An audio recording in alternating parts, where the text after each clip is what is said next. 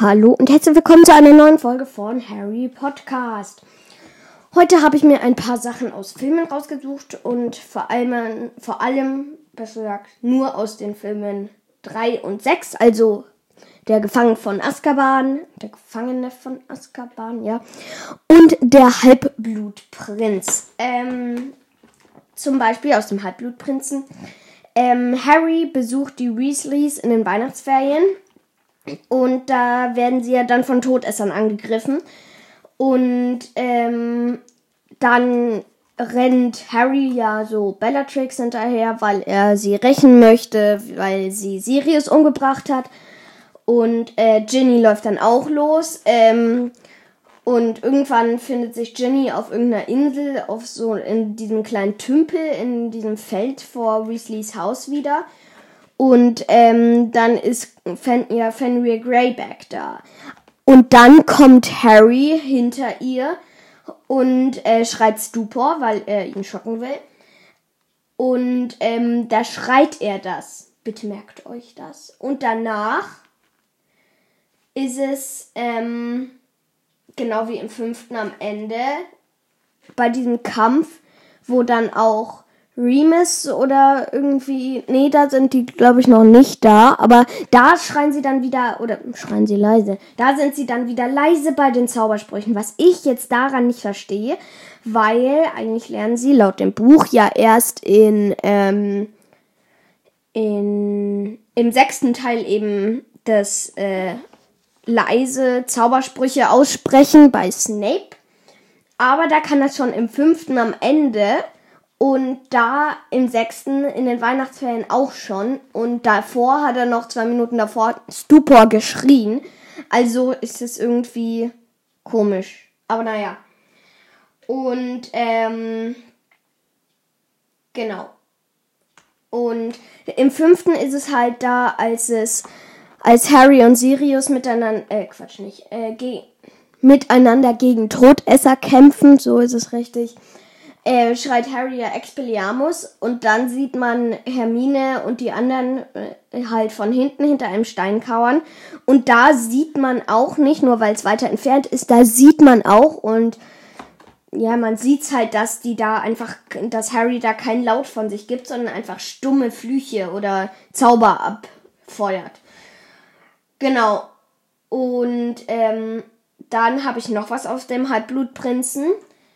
Und zwar vorm Quidditch-Spiel. Ähm, da äh, schmuggelt Harry ihr angeblich Ron ein äh, Becher mit Felix Felicis unter, damit er beim Quidditch-Spiel Glück hat. Hermine faucht ihn noch an, dass er damit von der Schule fliegen kann. Ich weiß nicht, was du meinst. Da hat er ja recht. Es war schon klug von ihm, weil Ron dachte ja nur, dass er da Felix Felicis drin hat, obwohl er es gar nicht hatte. Aber nachdem er den Becher getrunken hat, sagt er so zu Harry, komm Harry, wir haben ein Spiel zu gewinnen.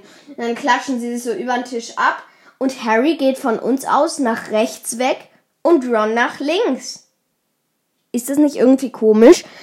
Entweder Harry will oder Harry oder Ron will durch die ganze große Halle um die um den Gryffindor-Tisch rumlaufen und die anderen Gryffindors aus der Quidditch-Mannschaft, die sitzen da ja eigentlich ganz schön in einer Reihe außer Ron.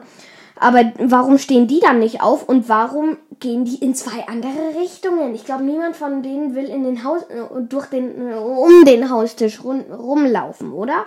Das ist doch irgendwie komisch, weil egal.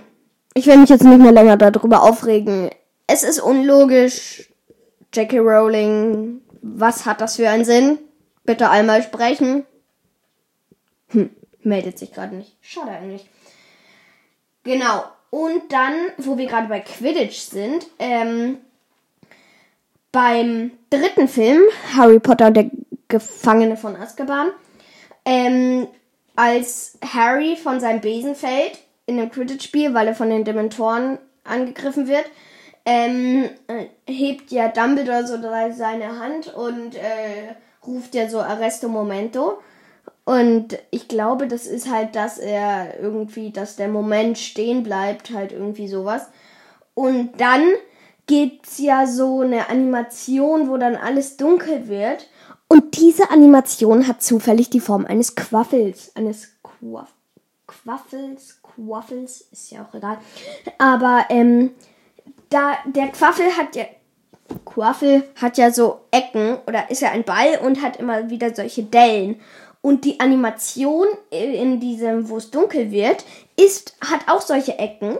Und entweder es war Zufall oder da haben sie Liebe zum Detail gehabt. Und das fände ich echt cool, wenn es so wäre. Oder vielleicht ist es ja auch so. Ähm, dass sie dann sich denken, boah, das ist ein Quidditch-Spiel, das können wir doch eigentlich mal machen, dass wir das da so machen. Und da muss ich echt sagen, haben sie es gut getroffen mit dem Quidditch und dem Quaffel. Also da gute Arbeit, Warner Brothers.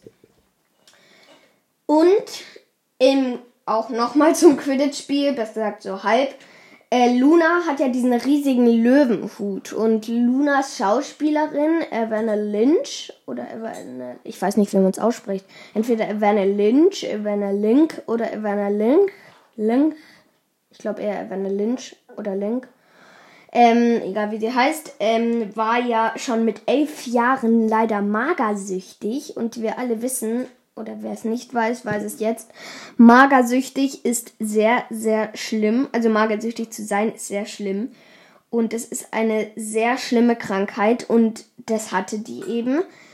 Und ähm, dann hat sie eine hat Evander Lynch ähm, eine, einen Brief an J.K. Rowling geschrieben, ähm, ob, äh, ob sie die Luna spielen darf. Dann hat J.K. Rowling gesagt, ja, danke für deine Bewerbung, du kannst so spielen, aber nur wenn sie, du deine Magersüchtigkeit los wirst. Wo ich mir denke, J.K. Rowling, vielen Dank auch Magersüchtigkeit ist was sehr, sehr Schlimmes. Das kann man nicht so vom einen auf den anderen Tag loswerden. Aber sie hat, ist es losgeworden. Die hat die Rolle bekommen und sie ist es losgeworden. Sie ist nicht mehr magersüchtig dann. Oder jetzt. Und ich habe mir jetzt mal Bilder angeschaut ähm, von ihr im Internet. Und man sieht vor allem vom Gesicht her, sieht man schon, dass ähm, von der Gesichtsform auch her, dass das diese Schauspielerin ist. Und das, die ist jetzt erwachsen schon natürlich, aber ähm, das, die hat eine verblüffende Ehrli äh, äh, Ehrlichkeit, Ähnlichkeit mit, ähm, mit der jungen Luna. Also da sage ich auch nochmal Respekt, Evander Lynch, ähm, oder wie du heißt, äh, dass du das losgeworden bist. Also das schaffen nicht viele. Und genau. Dann nochmal zum sechsten Film, als Hermine ähm, da unten weint, nachdem Lavender Ron, äh, also nach dem Quidditch-Spiel, nachdem Lavender Ron dann abgeknutscht hat, ähm, weint Hermine ja in so einem abgeschiedenen Klassenzimmer oder was weiß ich. Und ähm, dann kommt ja Ron mit Lavender rein und ähm, äh, Lavender sagt, glaube ich, tja, Ron, die, hier scheint schon besetzt zu sein. Oder die scheint schon besetzt zu sein. Oder irgendwie sowas. Aber ich glaube eher, dass sie sagt, hier scheint schon besetzt zu sein. Weil sie sich wahrscheinlich einfach einen ruhigen Ort zum Knutschen suchen wollten. Herzlichen Glückwunsch, dieser Ort ist besetzt. Das hast du jetzt auch gemerkt, Lavender. Sehr schön. Ähm, und dann weint Hermine ja, dann kommen die ja rein. Habe ich jetzt schon fünfmal gesagt. Und dann fragt Ron, was sollen die Vögel? Und ähm, an dieser Stelle finde ich es cool, wie Hermine auch aufsteht und dann einfach so sagt, Opugnum oder irgendwie sowas. Oder Opuklum oder O. Irgendwas, Opugnum. Für mich ist es Opugnum. Oder, ja. Und dann setzt sie sich ja wieder so zu Harry.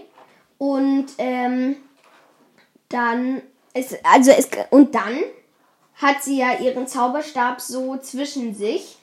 Und da sieht man, oder ich bilde mir ein zu sehen, ähm, so eine kleine Knolle ganz an der Spitze oder so drei, vier Zentimeter von der Spitze entfernt oder fünf. Und das ist der Elderstab. Ich glaube, dass Hermine da den Elderstab in der Hand hat ich weiß, ich glaube nicht, dass das Absicht ist oder irgendwie sowas, aber es sieht da aus wie der Elderstab.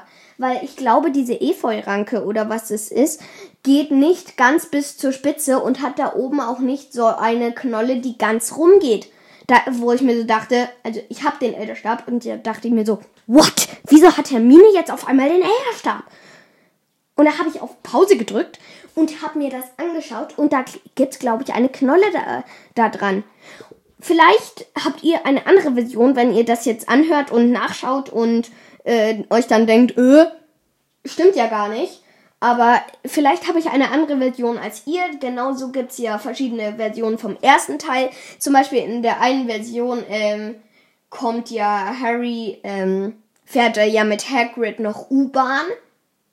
Aber das hab, ist in meiner Version auch nicht im Stein der Weisen. Ich habe die ohne die U-Bahn, die jetzt, glaube ich, neueste Version halt, wo sie dann einfach auf einmal in der Winkelgasse sind, nach dieser Hütte. Und genau, aber vielleicht ist das auch wieder sowas. Und das T-Shirt, das Hermine da anhat und auch viele andere Gryffindors, das habe ich geschaut, weil nachgeschaut, ob es das gibt, zum Beispiel auf Elbenwald oder so.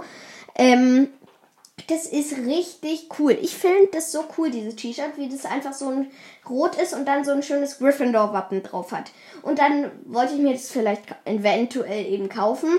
Und dann habe ich geschaut, ob es es gibt. Es gibt es nicht da, ich habe ewig gesucht. Vielleicht bin ich auch nur zu dumm, um das alles zu finden. Aber ich hab's nicht gefunden. Das gibt's nicht. Und da muss ich sagen, bin ich echt irgendwie ein bisschen enttäuscht, weil das, ich könnte mir vorstellen, dass es mehrere mögen, weil es gibt ja sehr, sehr viele so Gryffindor-Wappenpullis oder Hoodies oder T-Shirts oder alles Mögliche. Bademäntel gibt's auch. Also ich, äh, ihr könnt mal zum Beispiel auf elbenwald.de vorbeischauen und dann ähm, T-Shirts oder Mode halt machen und also da drauf drücken und ihr werdet nicht glauben, was es da alles gibt. Da gibt's jeglich, also da gibt's so viel, nur leider nicht dieses T-Shirt. Das muss ich echt sagen, da muss ich echt sagen, sagen, das ist echt schade. Aber naja, man kann es nicht ändern. Also geht nicht.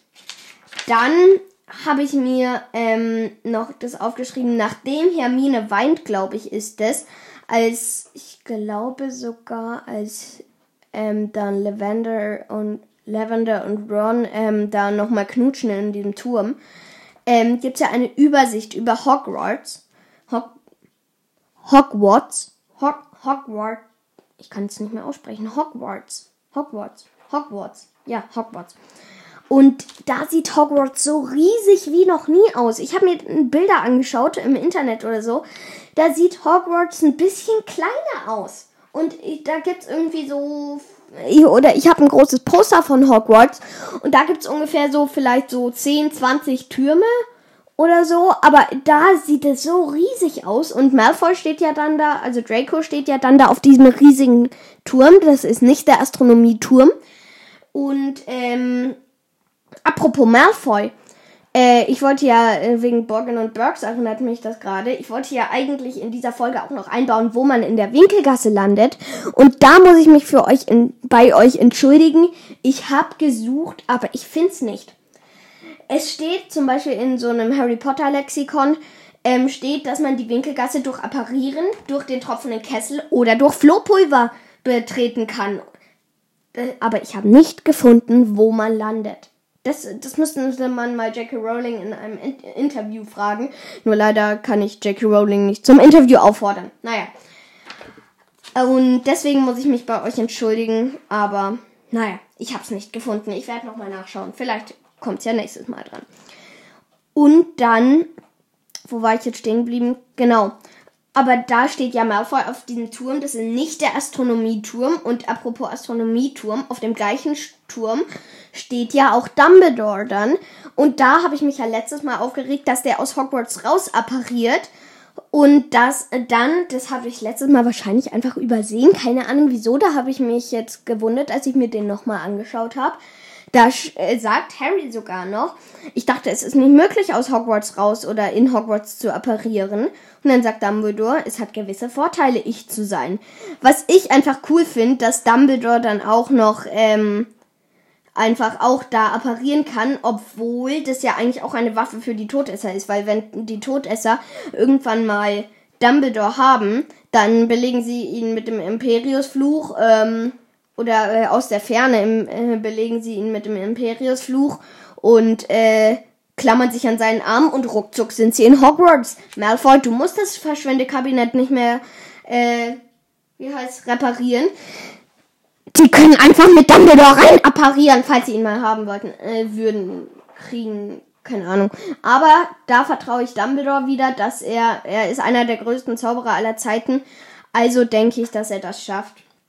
Und apropos Dumbledore, das, ähm, ich äh, sag viel apropos in diesem Podcast, aber ähm, er hat, ähm, also am Anfang vom sechsten Teil gibt es, äh, ich weiß nicht, ob es noch der Vorspann ist und dann erst so Sprache auswählen und Kapitel auswählen oder irgendwie sowas halt oder Extras oder einfach auf Play drücken, ähm, sieht man Dumbledore in dem Outfit, das er bei dem Kampf gegen Voldemort in der Mysteriums oder im halt Zauber, ja, das ist sogar das Zaubereiministerium dann allgemein, äh, wo dann am Ende Fudge kommt in dem Outfit und Harry daneben in dem Outfit mit den, genau den gleichen Schrammen, wie sie dann noch vom Tagespropheten belagert werden und ähm, äh, Dumbledore dann so einen Arm um Harry legt und die dann irgendwie da durchgehen.